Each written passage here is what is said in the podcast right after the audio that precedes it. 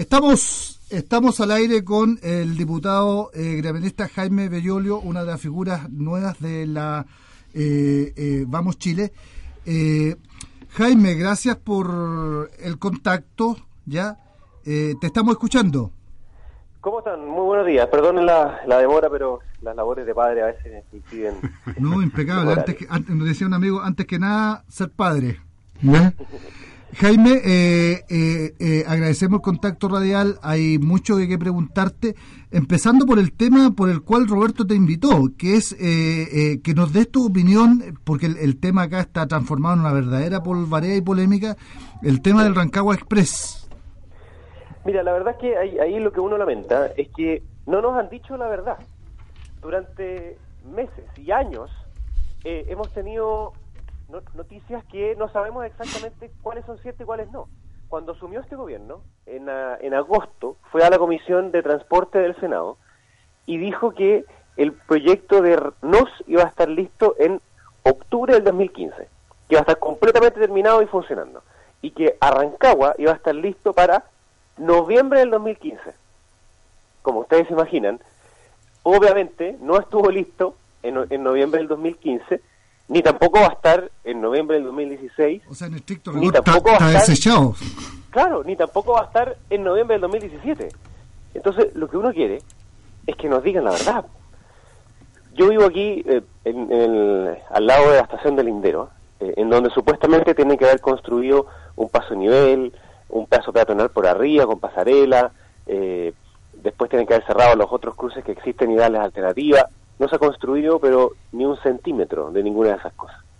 Lo mismo en Paine, lo mismo hacia el sur, hasta... El granero, que tenemos el gran cuello de botella para este sector. Exactamente, en, Granero pasa lo mismo, eh, justo un poquito antes ahí de, Granero, en, la última estación de, Paine también hay un problema ahí con el lecho del río.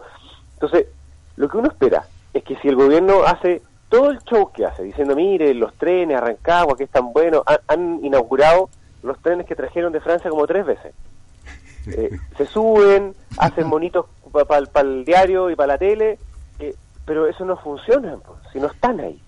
Jaime, eh, te habla Roberto Olivares, gracias por el contacto. Oye, Jaime, eh, además el Mercurio decía que estos carros, estos trenes que se trajeron ya está a punto de vencer la garantía. ¿eh? Efectivamente, porque, porque llevan parado mucho rato y además cuando los trajeron, y esto es una cuestión bien increíble, eh, las licitaciones obviamente se demoran harto y todo, pero hicieron la licitación, llegaron los trenes, y los trenes no son de la misma altura que nuestros andenes. Oh, nadie, nadie tomó ese pequeño detalle. Porque los andenes son un poquito más bajos, porque nuestros trenes, lo, lo, lo, el Metrotren de hoy día, el, el naranjito, tiene una plataforma que es más abajo, entonces cuando uno entra uno tiene que dar un piso, digamos, tiene que subir un escalón. Bueno, estos otros no los tenían que subir, entonces van a tener que modificar los trenes antiguos para que puedan estar a la misma altura de los trenes nuevos. y así, miles de cosas que uno dice, ya córtenla. Pero por si fuera poco, el gobierno, después de no cumplir con los plazos de este, que han cambiado cuatro veces los plazos, eh, y ahora el nuevo presidente de dice que va a hacer una marcha blanca sin plazo. ¿Qué significa eso? ¿Ah? Significa que no va a haber Un día de estos. Claro, exactamente. Va, a estar listo un día de estos. Pero por si no fuera poco eso, después también siguieron insistiendo en el tren a Melipilla y en el tren a Batuco. Y ahora el nuevo presidente de EFE dice, mire, sabe que la verdad es que tenemos el presupuesto, entonces el próximo gobierno va a tener que verlo. Eh, por, eso es que uno está tan molesto.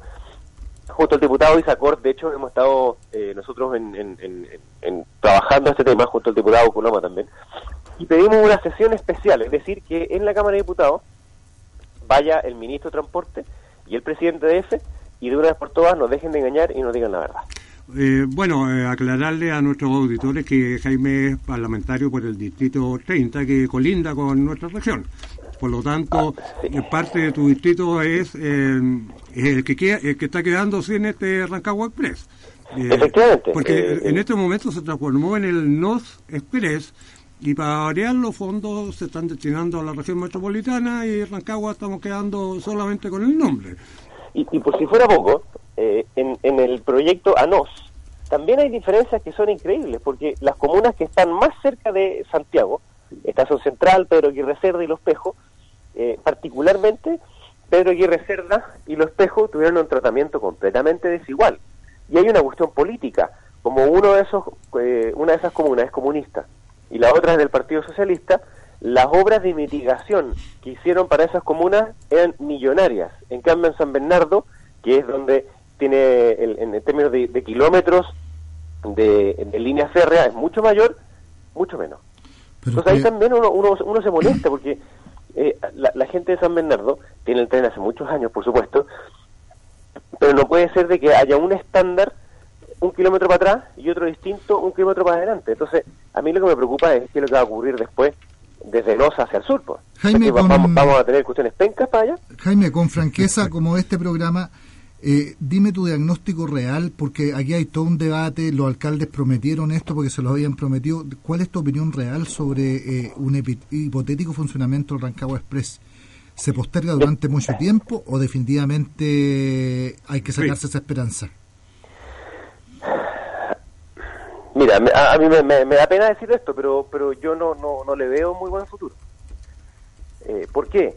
Porque hacerlo desde NOS hasta Rancagua requiere de expropiaciones, requiere de un proyecto de ingeniería que es caro, requiere de hacer los pasos nivelados que, que, sean sustentables, no solo en Granero, sino que también en Paine que pasa por la mitad de la ciudad, si, no hay un buen paso nivelado, eh, que la en, en, en, todo Paine. Eh, entonces, mientras, mientras yo no tenga una, una cuestión concreta, con financiamiento, con los planos, yo no me atrevería a decir de que el proyecto va a funcionar. y ni siquiera hasta ahora ha recuperado la misma frecuencia que tenía antes de que empezara. Exactamente. estamos peor que antes. Sí, porque... Exactamente, estamos mucho peor que antes. Hemos, perdido frecuencia. Yo, yo tomaba el metro 3 a Santiago. Hoy día no puedo tomarlo porque pasan dos de la mañana y se acabó. Sí, porque el, proyecto contemplaba eh, salidas cada 15 minutos eh, y un promedio de viaje de Rancagua a Santiago de 50 minutos. Eh, lo que sacábamos... La... suena maravilloso acá sacábamos la cuenta, eso, eh, con la congestión que se produce acá en, eh, en Rancagua, en la ruta travesía, eh, significaba más o menos entre, entre peras y manzanas mover, em, sacar de circulación aproximadamente 70 buses hora. saca la cuenta al día. Y con los bueno, fuera de Satochar, obviamente las mejoras en el tema de la contaminación por combustible. Jaime. No, por supuesto, sí, sí, el proyecto, a, me encanta el proyecto.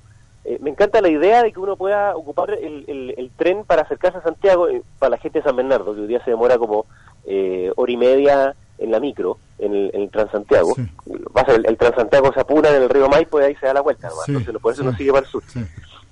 para ello, eh, son eran 16, 17 minutos desde Nos hasta la estación central. O sea, es espectacular. Desde donde vivo yo, aquí en, Lindero, hasta la estación central, también eran cerca algo así como 35 minutos. Yo hoy día me demoro como una hora y cuarto en las mañanas, así que tengo que ir a Santiago. Eh, entonces, claro, es un avance muy sustantivo, pero para que sea real, tiene que hacerse bien. Para que corra esa frecuencia y se demore ese tiempo, tiene que estar toda la vía confinada. Toda la vía tiene que estar cerrada.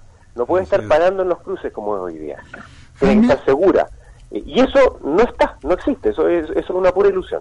Jaime, tú quieres, sacándote un poco el tema eh, y dándote gracias por la sinceridad, dándote gracias por la sinceridad, eh, eh, quiero unas figuras nuevas que ha generado harto debate al, interior del, del, candidato presidente de la UDI. Candidato presidente de la, de la, UDI. Eh, una, una consulta, eh, eh, tú que representas una nueva derecha, ¿qué te pareció la, la, el regreso en escena de José Piñera? Mira, a mí me parece bien que, obviamente muchas personas puedan venir aquí y, dar argumentos y dar razones, pero yo creo que el, tema de las pensiones es un tema muy sensible y uno tiene que estar muy bien sintonizado con lo que está pasando hoy día en la realidad, lo que está pasando en la ciudadanía. Entonces, yo creo que tiene razón José Piñera cuando dice que eh, él estaba afuera, entonces que no, no, sabe exactamente lo que estaba pasando. Y eso se nota porque cuando el personaje, cuando la forma se come al fondo, no se transmite ninguna, ninguna idea.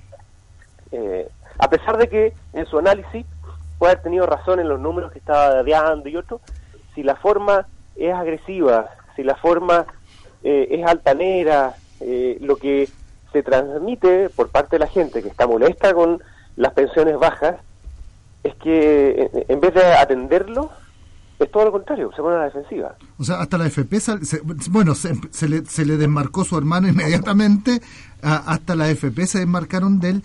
Y, a mí me recordé, yo yo la impresión que tengo, eh, no, no siendo eh, del, del, de, vuestro sector, ni tampoco la nueva mayoría, es que eh, me dio la sensación de que él, él, él, no cuadró que no estaba en los 80, que, que habían pasado 35 años entre medio. No, Eso es, eso es, porque durante muchos años en Chile importaba más la discusión en base a la evidencia del cómo se hacen las cosas.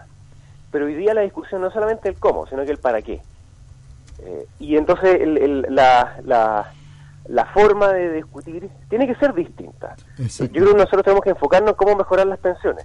Entonces, claro, cuando él, e, es distinta la entrevista que hace en Mega que la que hace en TVN. Eh, en Mega, efectivamente, ella hace algunas propuestas más, pero también, y, con la sinceridad en este programa, de las propuestas que él hace, ya todas las habíamos escuchado. Exactamente. Ah, no, no, o sea, si, estuvimos esperando. No dijo, no dijo nada nuevo, ¿ah? No, pues ya, ya estaban esas, digamos. Eh, eh, estamos claros que hay que subir la cotización a cargo del empleador y que podría ser un punto por año. Y además, Bullenbrock, y además Bullenbrock se abrió a eso, lo, cual yo lo encontré bastante significativo. Sí, sí, yo, yo creo que eso, eso hay que hacerlo, hay bastante consenso. Eh, no, no, es si se hace como medio punto al año o un punto al año, no tiene un impacto significativo en los niveles de salario ni en el empleo, y eso puede aumentar puede multiplicar casi como por un 45% más. Eh, el, aporte, del empleador es también yo creo que encontré significativo. Jaime, y a propósito de lo mismo, lo que estábamos comentando acá en, eh, el programa era que, bueno, von se abrió derechamente a, a, que haya un mayor aporte del empleador, pero el mayor empleador de todos parece que no está tan abierto, el mayor empleador de todo el Estado. Mire, lo que pasa es que ahí también hay una cuestión que para el para el Estado es, eh, es importante porque hay mucha gente, muchas lucas, pero además hay mucha gente que trabaja en el Estado a honorarios. Pues. Pero, pero Jaime, también ustedes tienen que abrirse, es que eh, Chile Vámonos, como la nueva mayoría o hay concertación, la verdad, la verdad, y te lo digo con mucho respeto, se han dedicado a saltar al Estado cada cuatro años y yo tengo la impresión que eso requiere también que ambas coaliciones políticas se pongan de acuerdo en qué tipo de estados queremos y si este va a seguir siendo un botín de asalto cada cuatro años. No, yo, yo estoy completamente de acuerdo contigo, lo, lo, que sí que del 90 a la fecha nosotros hemos estado cuatro años nomás. Pero, pero, eh, cuatro años también eh, llegaron con la pistola en la mano. ¿ah? No, hay ninguna duda de eso. Y, y, este último tiempo, este gobierno, para paliar las cifras de desempleo, contrató como mano a la cabeza y uno se pregunta, bueno, ¿qué están haciendo ya dentro en, en, en, en esas labores? ¿Son labores honorarios? ¿Cuáles son las rendiciones que hacen y los sueldos que tienen? Eh, eso le molesta a las personas, porque el Estado, como bien decías tú, no es un botín de guerra, eh, es para servir a las personas, entonces que estén los que deban estar. No es que no puedan tener pensamiento político, pero que no sea solamente porque es PPD, porque es del PS, o si salimos nosotros porque es de la UI, porque es RN, que esté allá adentro. Eh, no, es, pero, debe ser la razón. Jaime, pero aparte del diagnóstico que estamos todos de acuerdo, eh, ¿cuál es el consenso en ambas coaliciones? de una vez por todas, ¿se profesionaliza el Estado o mantenemos, porque si no vamos a seguir siempre con el diagnóstico, sí, estamos de acuerdo, mira que cada tanto, pero la cosa sigue igual. ¿Existe voluntad, como dicen ustedes, eh, voluntad de legislar con respecto a esta situación? Esta es una que, que es exclusiva del gobierno. Yo sí tengo la voluntad, esto es lo que se llama comúnmente modernización del Estado, Exactamente. pero pero siempre queda a la cola, porque tiene efectos no en el gobierno actual, ni tampoco en el que sigue, sino que en, varios para adelante, y también digamos las cosas como son, le quita poder al, a, la actual coalición gobernante. Exactamente. Entonces, por eso es que varios no quieren hacerlo. Esto es como con la, discusión de la elección de los intendentes. Claro, claro. Eh, uno dice, eh, yo soy completamente a favor de que se elijan los intendentes, pero que se elijan no para ser figuras decorativas. Sí. Jaime, una última, que tengan real poder. una última consulta. Eh, en esta misma radio dijimos hace tres semanas que eh, bajo el actual escenario político eh, hicimos un pronóstico de que es muy probable que tengamos un Piñera en primera vuelta con 25%, a unos Andón en torno, a un lado en torno a 23, 24, a unos Andón en torno a 18, 20 un DC si es que va, ya, ya empezaron a asustarse y ya eh, están bajando su candidatura. Pero tal vez si sea un escenario así, existe mucha posibilidad de que por primera vez en la historia de Chile dos candidatos de la centro derecha lleguen a segunda vuelta, Piñera o Sandón. O O sea, ojalá pasara eso. Yo lo veo, lo veo difícil, sí. Eh, a mí me gustaría que el candidato de Chile Vamos eh, se elija en, en, una primaria amplia. O sea, que pueda ir Osandón, que pueda ir José Antonio Caz, que puedan eso, ir. Eso no va a ocurrir, como tú bien sabes. Sí, él, él, dice que no, él dice que quiere seguir esta primera vuelta. Eh, pero yo estoy convencido de que es una buena alternativa que haya esa primaria. Si Piñera quiere ser el candidato, eh, tiene que tener una, un, un, programa renovado, un programa nuevo. No basta hoy día con decir, mire, voy a hacer lo mismo que hice antes, pero mejor. Oye, Jaime, eh, la última consulta de mi parte, reiterarte el agradecimiento. Eh, en el escenario, tú, eh, presidente de la UDI, que es muy probable, eh, ¿cuál sería la posición de la UDI respecto de, del apoyo? ¿Piñera sería candidato UDI a primera vuelta de la masa? ¿O buscan otro candidato? ¿Cuál, cuál sería el, el panorama? Yo soy partidario que la UDI tenga primero un proyecto que ofrecerle al país y ese proyecto vaya con un candidato a una primaria de Chile Vamos. Y el candidato que gane la primaria de Chile Vamos, que reciba ese proyecto uh -huh. eh, y nosotros lo apoyaremos. O sea, soy partidario que la UDI tenga un candidato propio que compita con Piñera y compite con las otras personas en esa primaria. O sea, podríamos tener entonces a José Manuel Sandoni, el candidato de Chile Vamos. Podría ser, pues. Sí. Eh, yo espero que sí, eh, que si van a haber esas primarias, eh, Osandón cumpla su palabra. De sí, vaya por dentro, salió, digamos. Claro, él se salió ¿no? para eh, ir a la primaria. Entonces, bueno, yo espero que eso ocurra. Jaime, un gusto, gracias eh, por la agradable conversación, gracias también por el sinceramiento y la mala noticia, ¿ya? Sí, pero, bueno, pero... Yo, yo, yo, espero que la noticia sea buena cuando ya no, no, no, nos muestren las lucas y nos muestren de verdad, pero hasta ahora la, las señales no, no son muy positivas. Estará en el programa Muchas de gracias. gobierno Chile Vamos, la, el, tele, el Recabo Express. Hasta luego, gracias. Gracias, un abrazo. Gracias, bueno.